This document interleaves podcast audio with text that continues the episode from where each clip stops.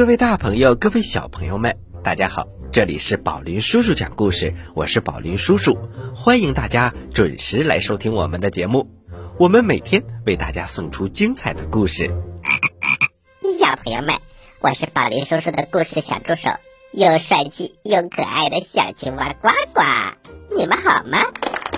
啊，小青蛙呱呱，我们上一次的问题是，刘备封了五虎上将。我们让大家选呐，谁不是五虎上将当中的人？你选对了没有啊？那就是魏延。那么五虎上将都有谁呢？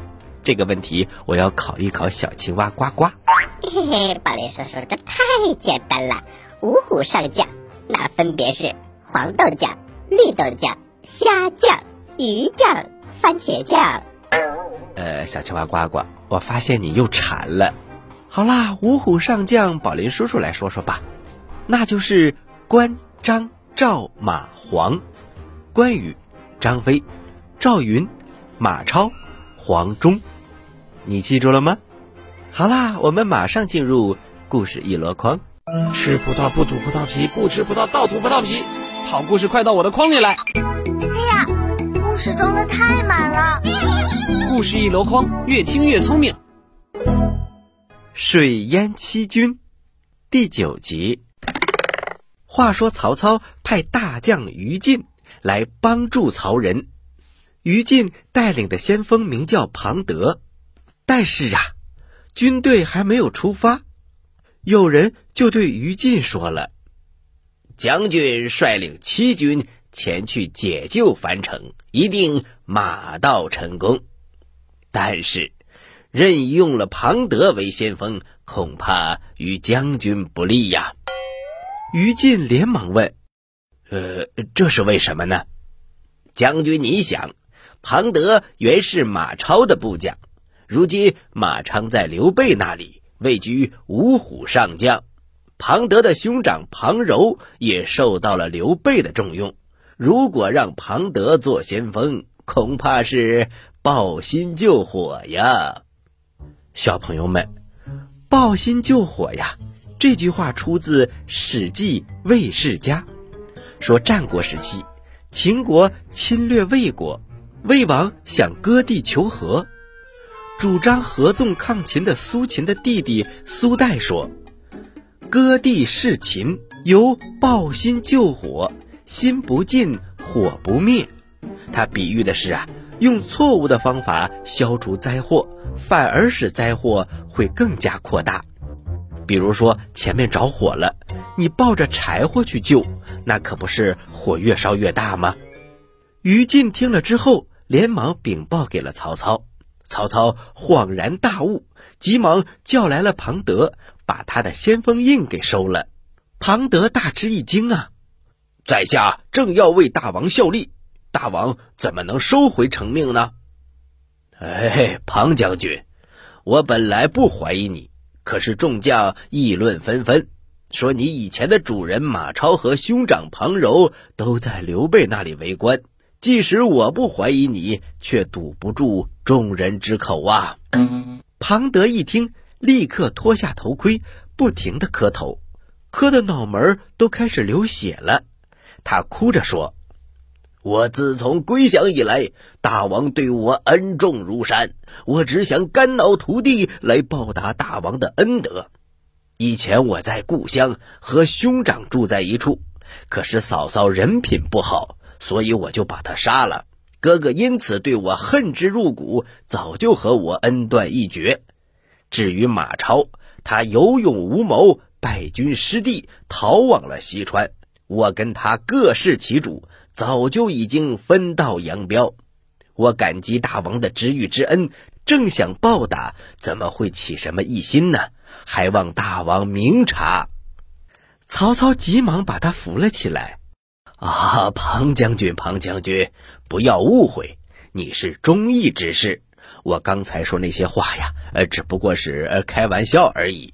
你此去定要努力建功立业，你不负我，我自然。不会亏待于你。于是庞德拜谢回家，命人买来了一口棺材。军队开拔之时，庞德命人抬出了棺材，对将士们说：“我此去要和关羽决一死战，不是他死就是我亡。如果我战死了，你们就把我的尸体放在棺材里；如果我杀了关羽，我就把这口棺材装上关羽的尸首，献给魏王。”众将一听，无不感叹，个个对他竖起了大拇指。我们再说那头的关羽，忽然呢，有士兵来向他报告，说庞德抬了一口棺材来军前，口出狂言，要和将军决一死战。关羽一听，哈哈大笑：“天下英雄听了我的名号，无不退避三舍。庞德是何人，竟敢向我挑战？”于是他命令关平去攻打樊城。自己带人马迎战庞德，关平劝他说：“父亲，您乃万金之躯，怎能和这种小人一般见识？带孩儿去收拾于他。”于是关平提刀上马去迎战庞德。关平见了庞德，两个人呐打呀打，打了三十多个回合，不分胜负，各自回营。关羽命令廖化去攻打樊城。自己率领人马来接应关平，关平向他汇报了战况。关羽听了之后，就来到阵前。关某在此，庞德，你找我呀？庞德哈哈大笑：“我奉魏王旨意，特来取你首级，怕你不信，特抬来一口棺材送给你。你还是早点投降吧。”关羽听了大怒，拍马舞刀。向庞德砍了过来，两个人呐大战了一百多个回合，还是不分上下，两边的军士都看呆了。关平怕父亲年老体弱会有闪失，急忙鸣金收兵，两边各自回营。庞德说：“关羽果然英雄了得，名不虚传。”关羽也说：“庞德刀法熟练。”不可小看呐！到了第二天，于禁来到了阵前，他命令庞德再去挑战。关羽要前去迎战，关平屡次劝阻，关羽只是不听。他提刀上马来战庞德，两个人战了五十多个回合，庞德假装败走，关羽在后面追着，大声的说：“庞德，你难道用诈败之计？”哈哈哈！难道我怕你不成？关羽看出来了，庞德是想用假装败走来使脱刀之计。可是庞德呢？他一听啊，关羽看出来了，他就改变了策略。他把刀挂在马鞍之上，然后放出了一支冷箭。关羽急忙躲闪，可是却躲闪不及，正中左臂。关平冲了出来，把关羽救回了营。庞德正要追赶，这可是大好的建功立业的机会。可是于禁在后面一看呐，怕他真的把关羽杀了，这可是立了大功啊！于禁是个小心眼儿，他连忙下命令收兵，可不能给庞德这个立功的机会。话说关羽回到营寨。军中有大夫给他包扎了伤口，一连好几天，关羽都没有出战。庞德知道关羽受了伤，就对于禁说：“关羽受了箭伤，我们不如趁机劫寨，必定大获全胜。”小朋友们，于禁还是担心庞德抢了头功，根本就不肯答应。庞德屡次请战。于禁干脆引军后退了十里，依山下寨，驻扎在山谷当中，命令庞德驻扎在自己营寨的后面，阻止庞德进兵。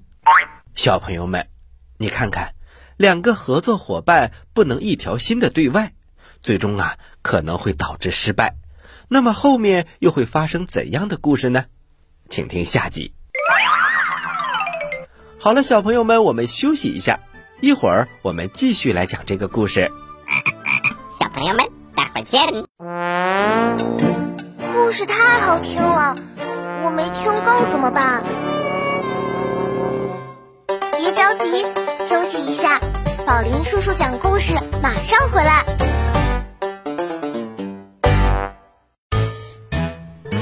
很远很远很远很远的地方，有一颗呱呱星。呱呱星上住着一只可爱的青蛙王子。大家好，你认识我吗？它嘴巴大大没蛀牙，眼睛圆圆眨呀眨，肚子鼓鼓特别馋，幽默可爱，还会装可怜。我好饿呀！这就是不远万万万万万里来到地球找宝林叔叔学讲故事的小青蛙呱呱。小朋友们，快来和呱呱一起听宝林叔叔讲故事吧！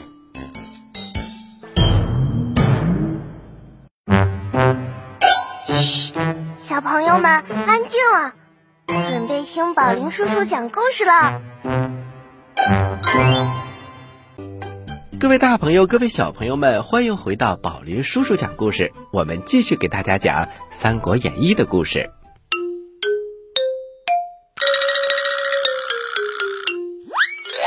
三国演义之水淹七军》第十集。话说一连过了好几天，关羽的箭伤痊愈了，关平非常的高兴，就把于禁屯兵在樊城北边山谷的消息告诉给了关羽。关羽登高远望，只见曹军驻扎在城北的山谷当中，湘江从附近汹涌的流过。关羽问道。曹军屯兵的山谷叫什么名字啊？向导官说：“叫曾口川。”关羽听了，哈哈大笑：“鱼入曾口，能活多久？于禁必定被我所擒。”过了几天，天降大雨，关羽命人预备好战船。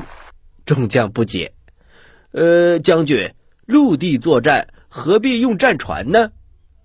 各位，曹军不驻扎在空旷之处，偏要驻扎在狭隘之地。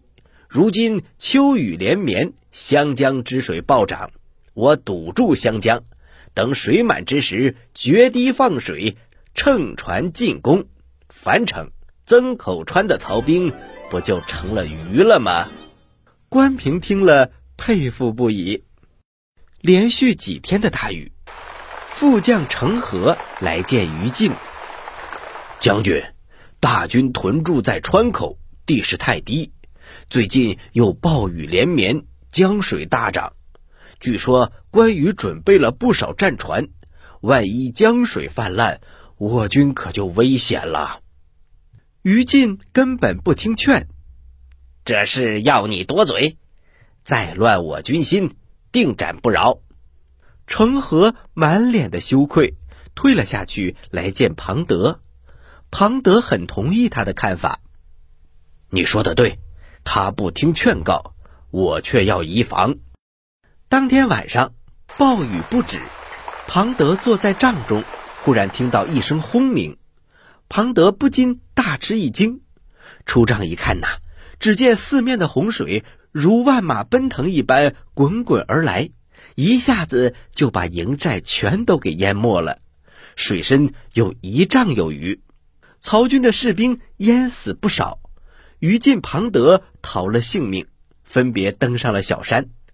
关羽乘坐战船，率军冲杀了过来。于禁的身边只有五十多人，战不能战，逃不能逃，只好率众投降。关羽命人把他们都捆了起来，然后来擒庞德。庞德见了关羽，提刀来战。关羽乘船将他四面包围，下令军士放箭，把曹兵啊射死了一大半。庞德跳上一条小船，挥刀乱砍，立刻杀死了十多个荆州兵。曹操手下一员战将见了。乘大船朝庞德冲了过来，撞翻了他的小船，庞德掉进了水里。那位将军也跳进了水中，活捉了庞德。众人一看呐，此人正是周仓将军。此时，于禁所带领的七军都淹死在水中，没有被淹死的也都投了降。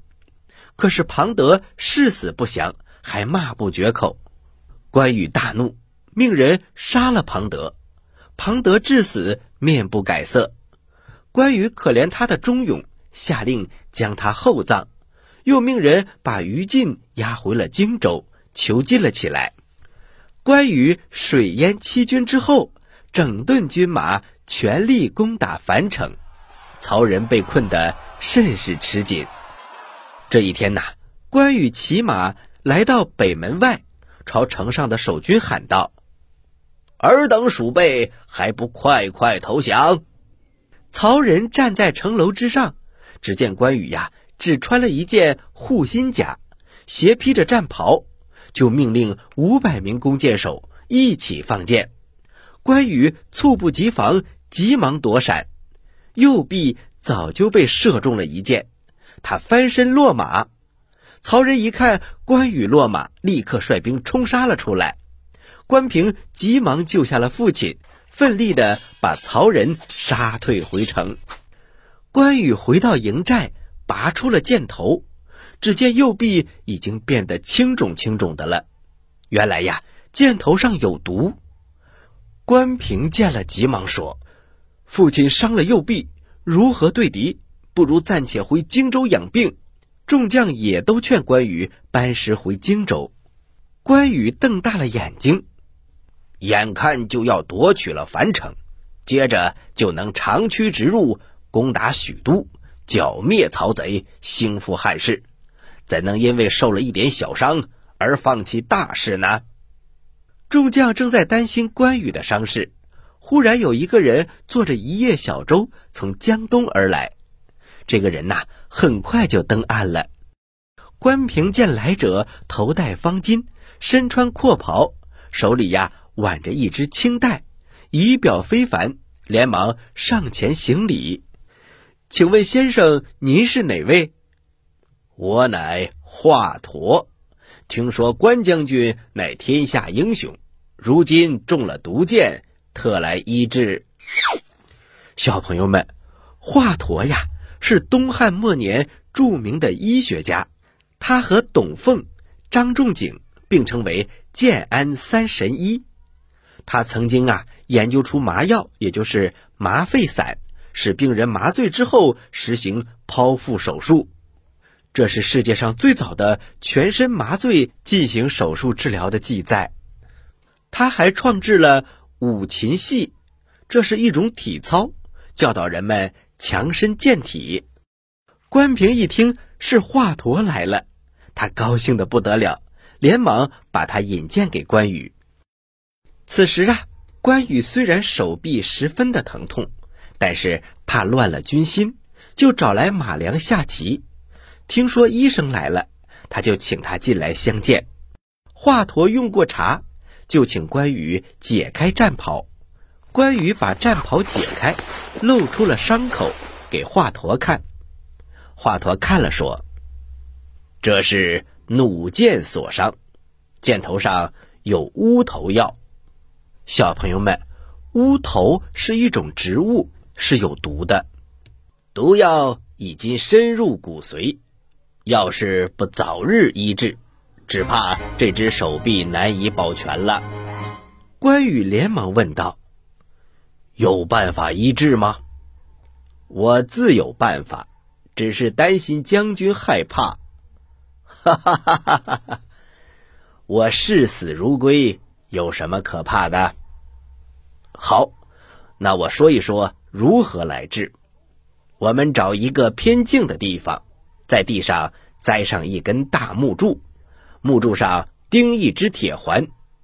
君侯把伤臂伸入铁环当中，用绳子系紧，然后用布蒙住脑袋。我用尖刀割开你的皮肉，直打骨头，然后刮去骨头上的箭毒，再用药敷好，用线缝合伤口，就没事了。关羽听了，哈哈大笑：“ 要是如此，容易的很呐！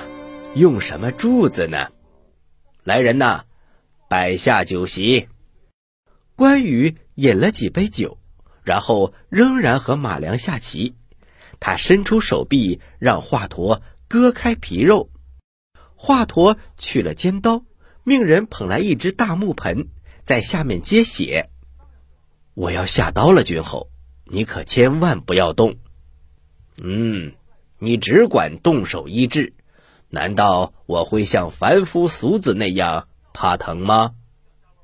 于是华佗用刀割开关羽的皮肉，直至露出白骨。只见骨头上啊，已经发青了。华佗用刀刮骨疗毒，发出了嘎吱嘎吱的声音。众将看了，浑身都起鸡皮疙瘩。可是关羽却一边饮酒，一边吃肉，而且还一边和马良下棋，谈笑风生，丝毫没有疼痛的表情。不一会儿，盆里已经接满了污血。华佗。刮进了关羽手臂上的余毒，敷上药，用线缝好。关羽见了，大笑说：“现在我的手臂伸缩自如，也不疼了。华先生真乃神医。”华佗擦擦汗，也感叹道：“我一生医病无数，从未见过像将军这样勇敢的人。君侯真乃天神下凡呐！”关羽设宴款待华佗，华佗告诫关羽：“君侯的箭伤虽然好了，但是还需要好好调养，千万不要动怒，一百天之后才能恢复如初啊！”关羽命人奉上一百两黄金酬谢华佗，华佗坚持不受：“我只因仰慕君侯才来医治。”哪里指望什么回报啊？说完，他留下一贴膏药，让关羽敷在伤口之上，然后飘然而去。小朋友们，讲到这里，水淹七军的故事就结束了。好了，要听更多的《三国演义》的故事，请大家关注宝林叔叔讲故事。咱们下期再见，小朋友们。接下来可是呱呱提问题的时间喽，请你们做好准备。你说为什么我总是这么开心呢？你帅呗，你有钱，都不对，因为我每次听故事都能回答对小青蛙提的问题。嘿嘿嘿嘿嘿，呱呱提问题喽，小朋友们做好准备哟。小朋友们在今天这个故事当中，关羽中了两箭，一箭中在左胳膊上，一箭中在右胳膊上。那么我的问题来喽，庞德射的那一箭，嗯，射在关羽的哪只胳膊上呢？你有两个答案可以选哦：一左胳膊，二右胳膊。知道答案的小朋友，请把你的答案发送到我们的微信公众平台。宝林叔叔讲故事的留言区，发送格式为日期加答案。我是宝林叔叔。大家好，我是小青蛙的呱呱。这里是宝林叔叔讲故事，咱们下期节目再见。小朋友们，下期节目再见。请大家继续关注本台接下来的栏目。